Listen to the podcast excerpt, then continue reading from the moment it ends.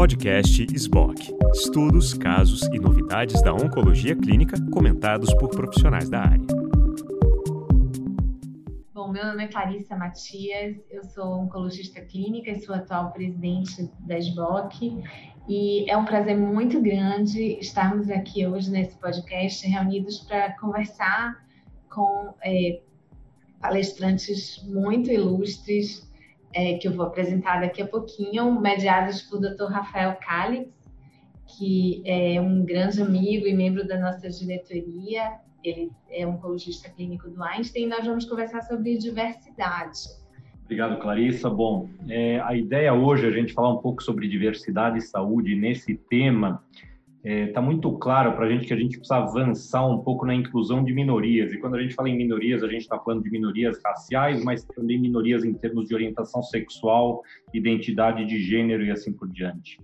E hoje, então, a convite da, da Clarissa, é, que teve essa brilhante ideia de trazer isso para a SBOC, nós vamos discutir as barreiras e os avanços para a atuação de colegas pertencentes a essas minorias na área da oncologia.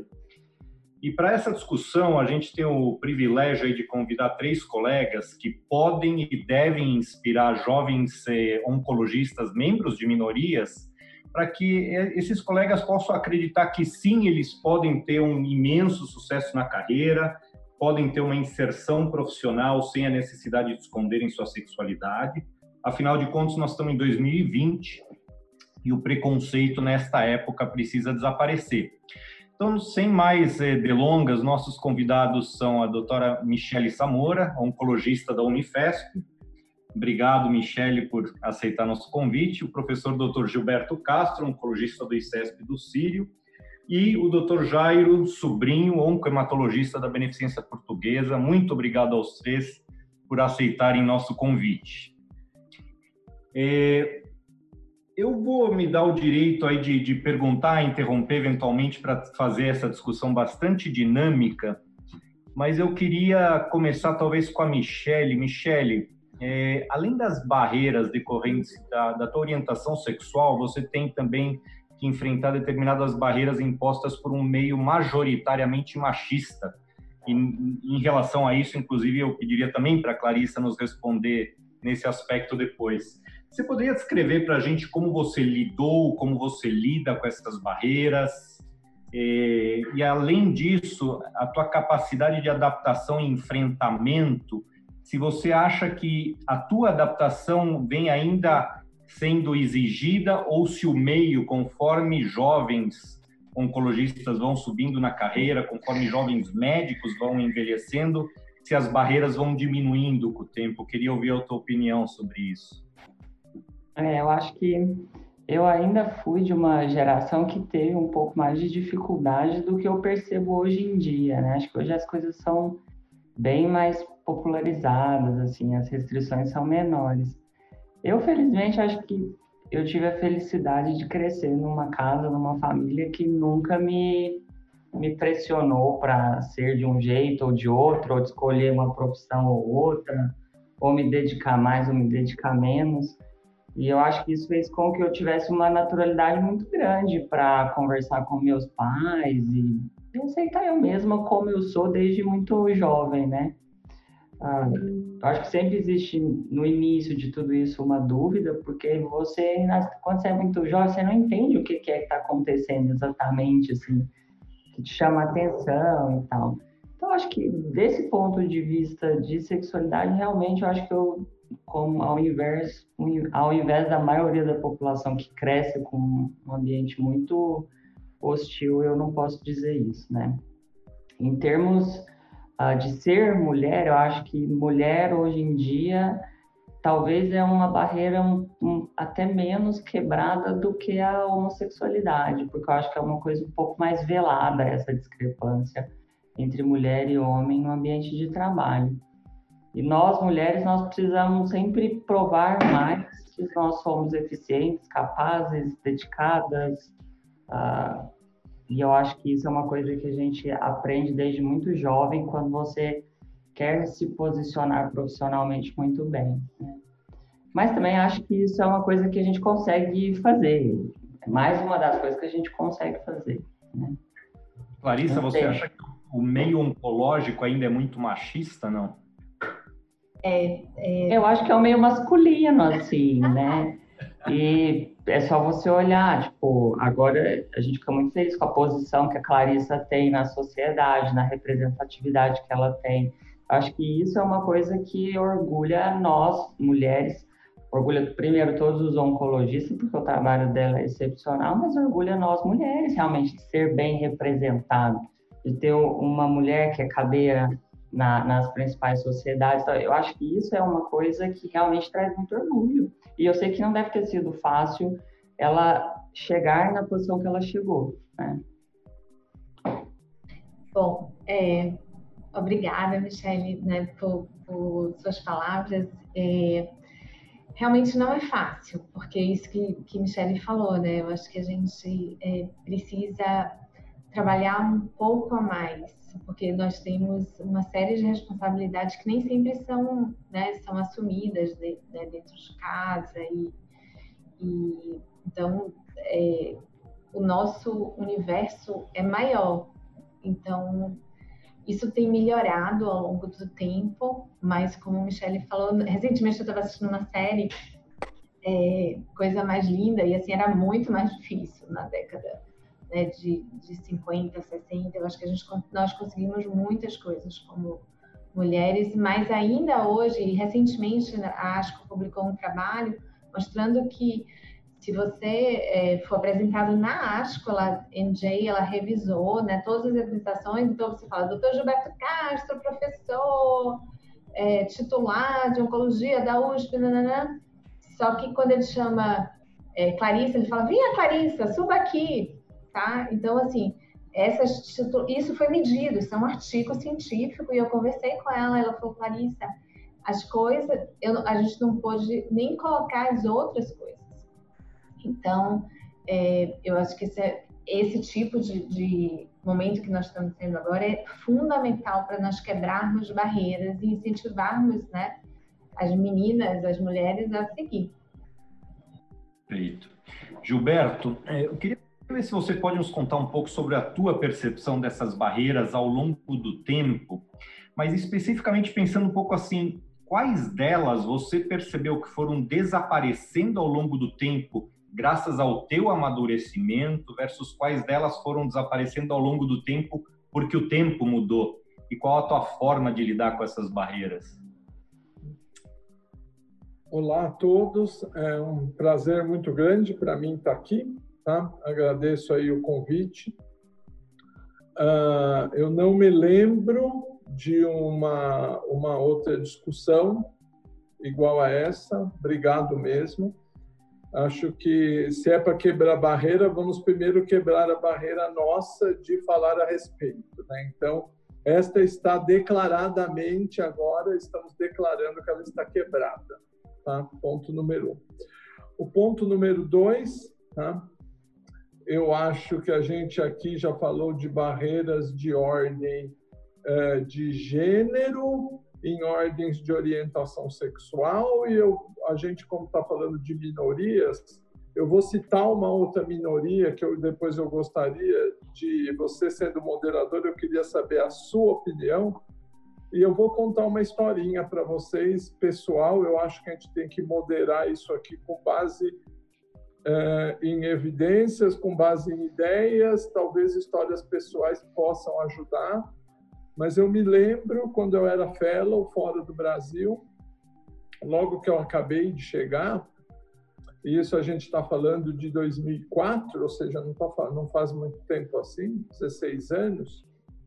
Eu me lembro que certa vez uh, deu um problema com a minha bolsa e simplesmente, né, vou eu na secretária tentar falar disso, falar, tentar entender o que estava acontecendo e foi um dia bastante importante para mim porque eu descobri que eu tinha que resolver isso. Eu chego lá e falo: Olha, fulana, eu preciso resolver porque eu não estou recebendo a minha bolsa, não sei o quê e vários outros colegas meus europeus que eram fellow juntos simplesmente ia lá e as coisas resolviam. Me lembro que ela virou para mim e falou assim: por favor, a próxima vez que você quiser falar comigo, primeira coisa você marque hora. Eu falei, hã? Né? Me estranhou assim. Tá bom, me desculpe, né? Mas é que os meus colegas vieram aqui. A próxima vez que você vier aqui, você marque hora. Eu acho que eu entendi o recado dela, não é? Porque afinal de contas, a italiana não precisava ter marcado hora, o francês não, o austríaco não, mas o brasileiro tinha que marcar hora para falar com ela.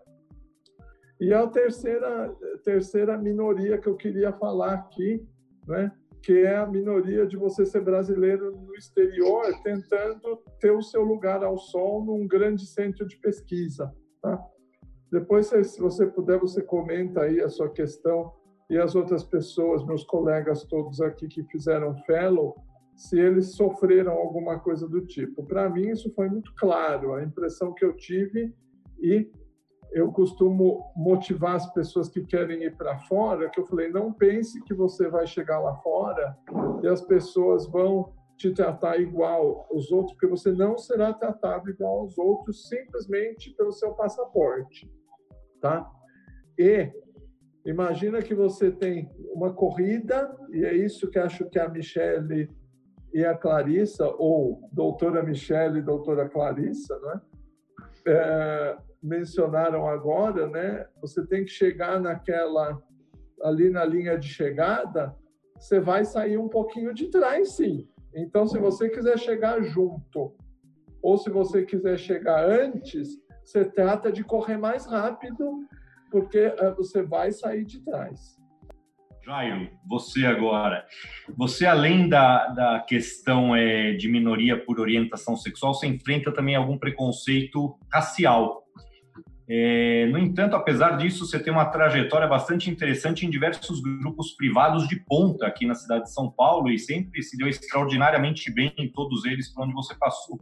Eu queria que você descrevesse um pouco para quem vai ouvir este podcast da tua percepção a respeito das barreiras e de como enfrentá-las. E depois eu prometo que eu respondo aí a parte que o, Gilberto me perguntou em relação à nossa experiência fora do país e a, e a percepção da, do preconceito nesse sentido. Olha, Rafael, é assim, é, eu não sei se eu sou um pouco bobo ou ingênuo, mas muito do que poderia ser problema para mim, realmente, como na minha cabeça não era, é, foi mais leve carregar. Assim, acho que o, o, maior problema de preconceito que eu enfrentei foi vir da Bahia e morar em São Paulo. Ser nordestino, nordestino baiano em São Paulo, me fez ouvir mais piadinhas do que ser negro e ser gay. Eu via todo dia no hospital, fiz residência no HC, todo dia no hospital me lembravam que eu era baiano. Todo santo dia. A minha postura como gay no, no mercado de trabalho, assim, desde que eu resolvi que eu era gay, que não tinha jeito para assumir, eu comecei a ser gay para todo mundo não era gay para um grupo, o outro era, eu cheguei me apresentei gay no HC, me apresentei gay no ICE quando cheguei, e sempre fui bem acolhido e bem quisto, é, assim, meus colegas de trabalho nunca é, soltaram piadinhas, nada, tinham confiança. Eu lembro que uma vez isso me chamou a atenção, eu fiquei com um amigo hétero fazendo um trabalho até 11 e meia, 8 e meia, 9 da noite no hospital, só nós dois, por vezes dividindo o mesmo computador, e o cara estava seguro de estar ali comigo. Então, eu acho que tem uma questão de postura também. É uma questão de, de que gay você é. E a questão racial, isso daí é que me causa mais, é, é que eu acho mais engraçado. É porque Clarissa Baiana, como eu, ela vai entender. Na Bahia existe uma graduação de cores como se fosse chocolate. A 70% ou 90%. Eu seria um chocolate com uma porcentagem menor. Então, de acordo com a porcentagem de cacau que você tem, melanina, você é mais bem ou menos bem tratado pela sociedade. Eu cresci num município que é a 99 cidade mais negra da Bahia. E apesar de ter origem negra, quem me conhece vê que eu fenotipicamente não sou tão negro assim. Isso me ajudou muito na infância porque eu não fui criado como negro. Eu não fui apontado como negro. Isso, a questão do negro chegou aqui em São Paulo quando já tinha minhas raízes, estruturas, tudo isso muito bem montado e estava bem armado psicamente para aguentar e dizer assim, olha, sou negro mesmo, é, é isso aí. E o que eu acho que levar minha vida toda com essa honestidade, com é, eu não uso Facebook, Instagram com com motivo objetivo profissional. Tem fotos minhas, meu namorado, com família, é, tudo muito aberto para mim. Eu acho que esse tipo de atitude me ajudou muito a que as pessoas respeitassem. Assim, quando você não tem um grande segredo, você não é refém de nada. Eu acho que quando a partir do momento que existe um grande segredo, você passa a ser muito refém. E tive sorte, tive sorte de acabar minha residência no HC e cair no grupo de oncologia do Einstein, que estava andando por fato de eu ser gay. E, e, com a cor da pele é óbvio, eles viram. Eu até brincando, sempre brinquei assim. Se for pela lei de cotas, contrato o Jairo, pago o salário de três e a gente ganha as três cotas aí nessa contratação. Mas é, é, eu não estou adorando a pílula, mas foi muito menos árduo do que parece. E eu, eu, eu acredito muito isso, a, uma postura descontraída que eu tive e a sorte de entrar em contato com pessoas que não tinham preconceito e que se dispuseram a me ajudar. É, na, na verdade, eu acho extraordinário o que eu estou ouvindo de vocês, porque eu imaginava que eu teria respostas um pouco diferentes, de mais dificuldade ao longo aí das trajetórias profissionais de vocês. É, me dá até a impressão que o mundo da oncologia agora é super é, receptivo e super moderno, né? O que é ótimo, mas eu estou surpreso com isso aproveitar essa, essa fala, né, tanto de, de Jairo como de Gilberto, como de Michele também, e falar que eu acho que a competência está muito relacionada com o orgulho de quem você é, tá?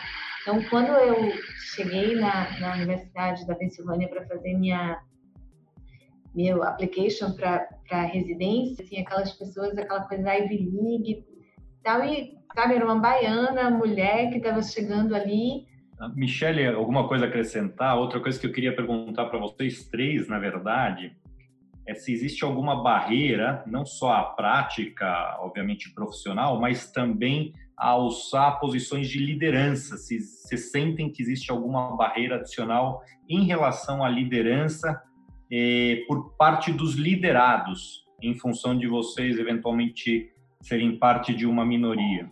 Eu, eu acho que esse é um problema especial, especial que tem ser visto do ângulo da misoginia. Eu acho que para as mulheres é muito importante. Se a gente olhar hospitais em geral, as mulheres têm espaço na pediatria e ginecologia. E na obstetrícia, eu diria até, ginecologia nem tanto. Nas outras especialidades, reinam os homens. As mulheres têm que trabalhar dobrado, têm que mostrar serviço dobrado para conseguir. Eu falo mulheres até em relação aos gays. Ser homem gay é mais vantajoso do que ser mulher na hora da posição de, de chefia e liderança. É, eu acho que, que é, essa, essa é uma dificuldade maior para as mulheres. Clarissa, Michele, vocês têm algum comentário?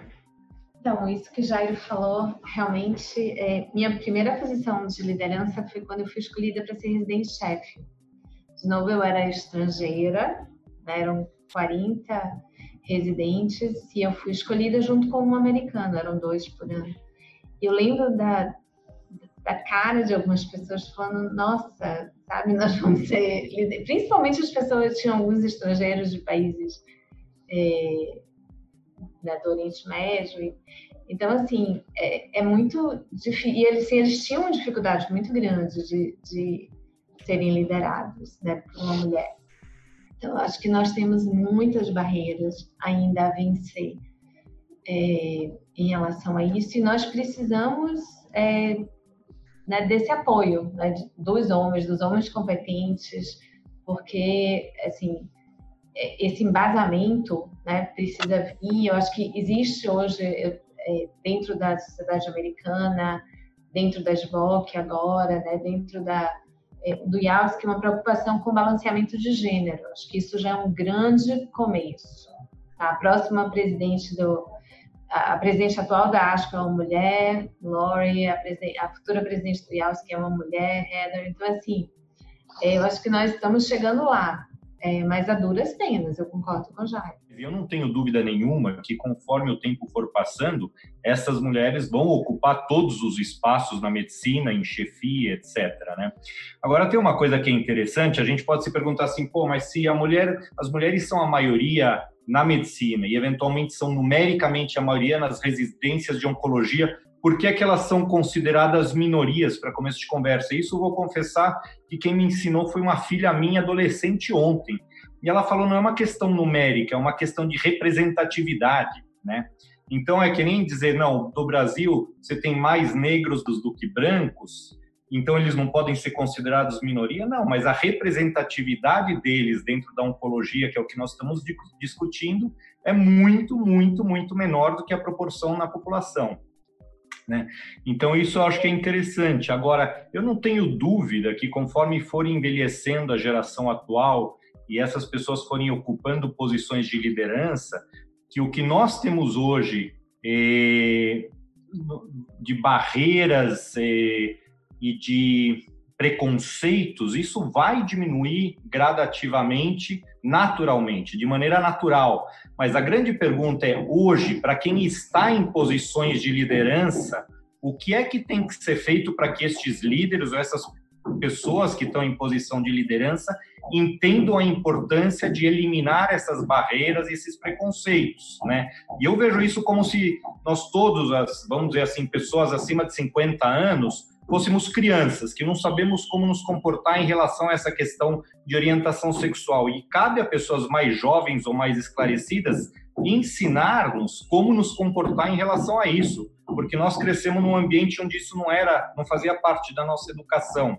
Não sei se, não sei se deu para entender o que eu tô, o que eu tô dizendo. Muito, muito, muito, muito bem falado. Concordo e eu acho que essa, essa palavra representatividade vem de encontro e amarra bem ao que eu acho que foi a, a, a Clarissa que mencionou, né? Não é assim é importante ela ser vista e é ela mesma, tá? Ela ser vista a, a mulher assim, não, ela é a presidente, ela é a chefe, ela não é a fulana, né? Acho que isso é bem interessante eu gostei da questão da representatividade. Kelly, você vem de uma família, você mencionou, de uma família extremamente moderna e aberta e inclusiva nesse sentido.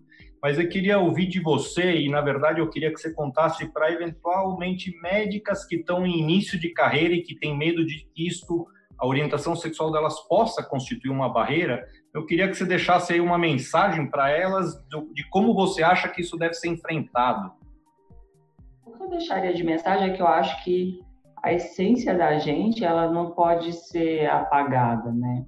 Acho que lutar contra o que você sente ou o que você deseja ou o amor que você tem, ah, isso traz muito sofrimento, muita sensação de angústia, muita necessidade de autoafirmação e que sempre acaba trazendo ah, problemas. Então acho que a gente tem que tentar ser natural.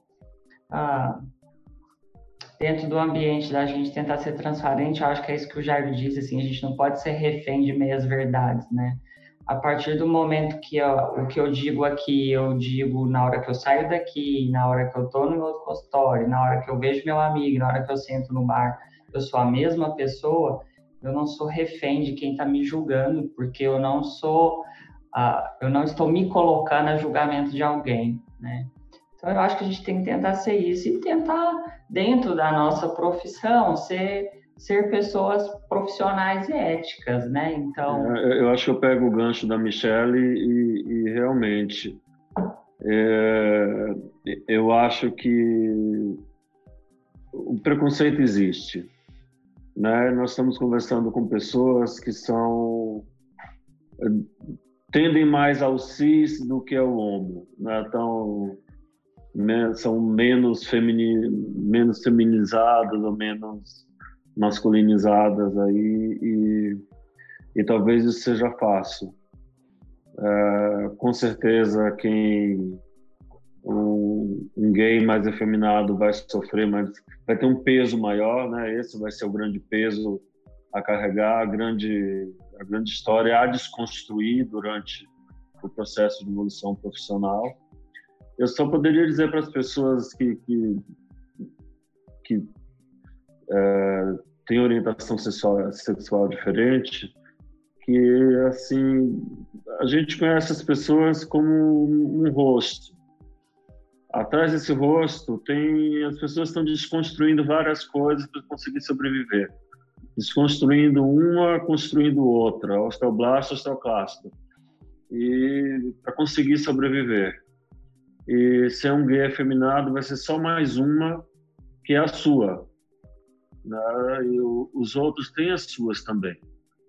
Uh, nunca leve isso como, como um problema, como algo que vai te impedir de fazer alguma coisa. Faça e faça certo, você falado aqui. Faça, faça certo e bem feito. Porque as histórias de sucesso são todas assim. Não existe história de sucesso de quem não fez nada. Gilberto, você quer deixar alguma mensagem final? É justamente essa, eu quero fazer um Ctrl-C, Ctrl-V do Jairo aí, tá? E é exatamente isso, é, por favor, isso não deve ser uh, orientação sexual, cor da pele, religião, enfim, uh, lugar de origem. Por favor, assim, uh, isso não deve ser motivo para se achar menos, não é? Isso não deve ser motivo para você achar que nunca vai chegar lá por causa disso. Isso não deve ser motivo de eu vou inventar uma palavra aqui, nem sei se existe, autopreconceito. Ah, eu não vou nem aparecer porque alguém vai ver que eu tenho esse olho aqui é mais desviado do que esse. Né? E, principalmente, eu acho que se isso para a pessoa, essa questão de se sentir menos, de que isso é um problema, ou enfim, de que isso a faz julgar-se menor, né? por favor, vamos procurar ajuda, vamos conversar a respeito. Né? Não é para se achar menor porque é gay, porque não é gay, porque está numa cor X, uma cor Y. Não, por favor. Eu acho que temos que conversar a respeito e que esses tabus caiam. Uh, e por fim, né, uh, se você está num ambiente que para você aquilo é tóxico, e acho que é essa que é a palavra, que as pessoas jogam na sua cara Olha, eu quantas vezes eu presenciei isso na vida, assim, de pessoas que hoje em dia têm cargos altíssimos. Ai, só podia ter vindo uma mulher que nem você para falar uma besteira dessa, sabe? Por favor, se está vendo que é tóxico, na hora já dá um toque, é tipo, ah, desculpa, eu não estou entendendo o que, que o senhor está falando, eu não entendo qual o problema, né? Tentar reverter aí, né? e uh, considerar que se aquele ambiente não é para você, que se dane aquele ambiente. Vamos tentar mudá-lo e tentar torná-lo, ao invés de tóxico, o mais agradável possível. Né? Última pergunta que eu queria fazer, só para uma resposta bem curta dos três. Vocês alguma vez sentiram algum preconceito de paciente durante uma consulta? em função de comportamento, de eles acharem que a orientação de você, eh, sexual de vocês fosse diferente? Vocês já sentiram isso ou não? Nunca. Eu não. Eu não. Eu nunca. Jamais.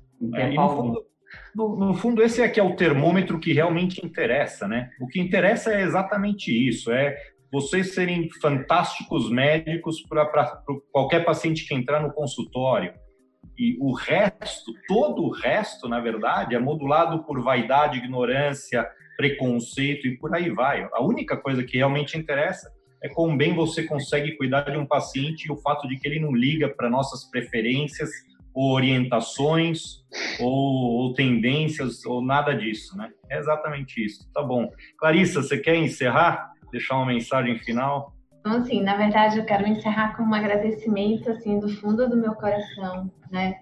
Essa, essa live, essa, esse podcast foi extremamente importante, né? Para nossa gestão, a gente criou uma gestão orientada para cuidar, né, dos nossos associados, e nós, inclusive, agora, durante a pandemia, criamos um, um programa né, de equilíbrio na trajetória.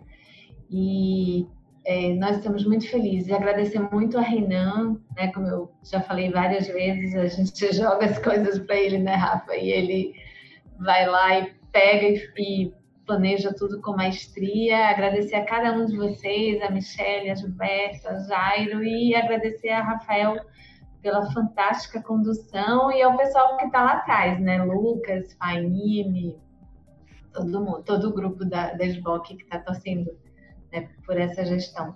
Muito obrigada a todos.